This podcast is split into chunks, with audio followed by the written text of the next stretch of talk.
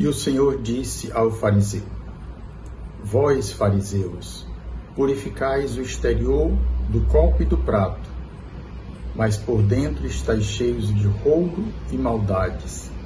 Insensatos, quem fez o exterior não fez o interior? Lucas 39, 40.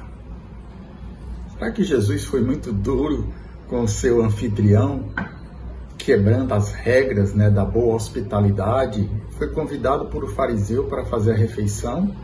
Certamente o fariseu tinha feito, cumprido todas aquelas regras que a tradição mandava de purificação, eram muito detalhadas. Tinha que começar pela ponta dos dedos e até o pulso, e depois do pulso até a ponta dos dedos.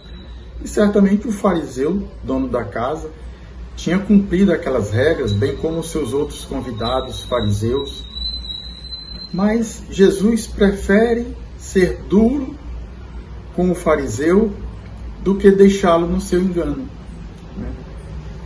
Jesus poderia ter simplesmente cumprido a regra é, que ele certamente conhecia, né, das tradições, mas ele prefere, num último, numa, numa última tentativa de tentar resgatar aqueles que não entendem a outra linguagem da misericórdia, que ele usava com os pecadores, né, os publicanos, nas suas parábolas.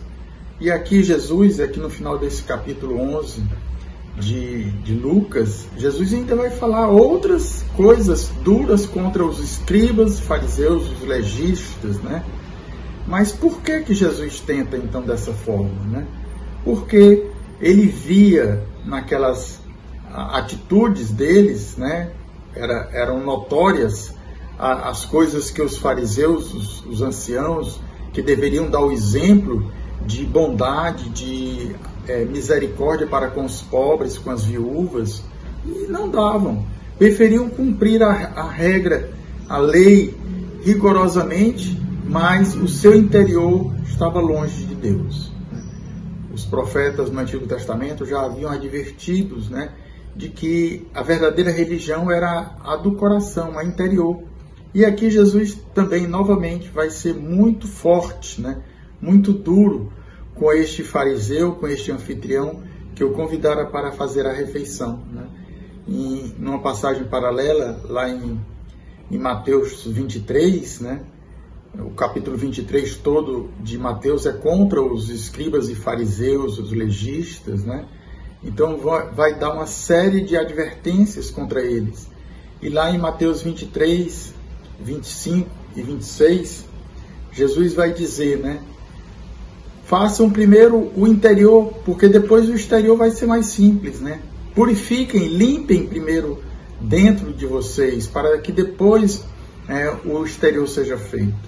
Né? Então, é, pro, o versículo que eu proponho hoje né, é, é, essa advertência que Jesus faz aos fariseus, mas que também deve servir para cada um de nós. Será que nós estamos tendo a aparência de cumpridores da regra, da lei, dos mandamentos, mas por dentro do nosso coração ainda está com invejas, maldades, ciúmes, né? Todas aquelas é, aqueles pecados que depois Jesus também vai colocar na, nas, contra as tradições né, legalistas dos fariseus. Né? Que hoje o Senhor nos dê esta graça, desse exame de consciência. Como deve estar o nosso coração diante de Deus quando a gente se aproxima da Eucaristia, quando a gente se aproxima do Senhor, a gente precisa primeiro purificar o interior, o nosso coração, para depois pensar no exterior, nas outras coisas, né, os detalhes que não são mais importantes na lei. Né? Então, que hoje o Senhor lhe dê esta graça, né, de verificar se você está cumprindo o interior do mandamento, a, a, a, a lei interior antes da lei exterior. Né? Não adianta cumprir só por fora, só para dizer que cumpre, né? se o seu coração está longe de Deus. Né? Ontem, domingo, a gente fala do, do cumprimento do preceito dominical, né? aliás, anteontem, né? o, o preceito dominical, mas muitas vezes a gente participa da Santa Missa, mas o nosso pensamento está longe, tal tá, que a gente vai fazer depois da missa, né? E claro, não é isso que o Senhor quer. Quer que a gente esteja presente na celebração de corpo e de alma, né? não apenas fisicamente, mas também com o nosso coração naquele momento ali diante do Senhor. Que o Senhor te dê esta graça, Deus te abençoe. Até amanhã.